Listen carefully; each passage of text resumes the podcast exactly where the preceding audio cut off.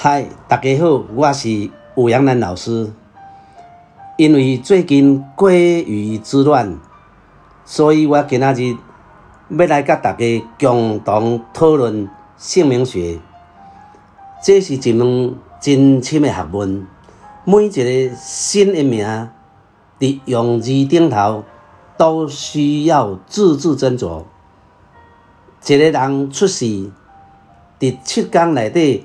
一定爱甲伊号一个新名，一个名的好歹会影响到一个人一生的荣枯贫富、文昌健康、人际关系及父母的六亲关系，尤其是刚为父母者，不得不慎重。名字应该怎么取？虽然是小功课，却是大学问。真济人都以生肖属什么来帮新生儿取名字，比如讲新生儿生肖属羊的，就帮他取个有草字头的用字；比如说生肖属老虎的，就帮他取一个有肉字边的；比如说属鸡的，就帮他取个有米字边的。其实这是唔对的。新生儿要取一个名字，首先必须了解三个人的八字，也就是新生儿及新生儿父母的出生年月日时辰，然后再用三个人的八字加在一起除以三，来求他们命中共同所需要之。五行、五色、五象的自然能量，再找用字来平衡，这样才可以使父母及新生儿的六亲关系良好。如果只用小孩子的八字来找字取名，或许这个名字对小孩子一生中帮助很多，帮助很大，但也可能未来与父母的关系，形同住在。同一个屋檐下的陌生人，安尼都无采咱辛辛苦苦甲伊抚养长大成人。那用字怎么着呢？用字必须做到形、音、义三者并存。第一就是字形，字形非常重要。比如说异形字不能用。异形字就是一般人看不懂、不会念，或是常会念错，或是为了笔画自己造字，电脑打不出来，字典查不到的字，那都不能用。第二，宗教字尽量不用。什么叫做宗教字呢？比如恩惠的恩或主。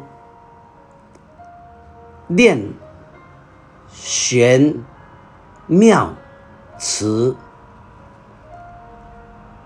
第三，半边字尽量不用。所谓半边字，就是说，我们比如说银眼良的银，那是人家的姓，姓当然可以，但是拿来用姓用名字就不不被允许。第四，字里太多十字架的也不用，比如花卉的卉。第五，单脚独立的字不用，比如安宁的宁。那音呢？音就是用字组合起来，它的唇音、舌音、口音、齿音、喉音，阴阳顿挫。要非常的清晰，不可以叫出来两三次就混浊不清，更不能有不雅的谐音出现。那意呢？意就是五行的配置，要符合名字主人所需要的金木水火土，能达到相生相合，而且自然能量、天然元素的平衡。中庸之道才可以。男生的名字用字不能太软弱，但也不能太多功欠命；女生的名字用字不能太阳刚，但是也不能太过于风尘。再来谈到改名，如果不是非不得已，千万不必改来改去。比如这次的鲑鱼之乱就是不被认同的。何况这个名字血腥淋漓，取用者必有血光之灾或灾难。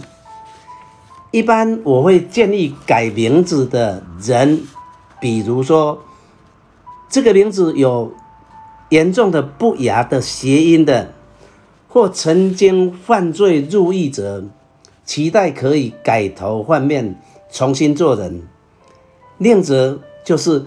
离婚的人不论男女，期待脱胎换骨，想要重新走出一个新的人生，否则我不建议随便更名，尤其一改再改，更不赞成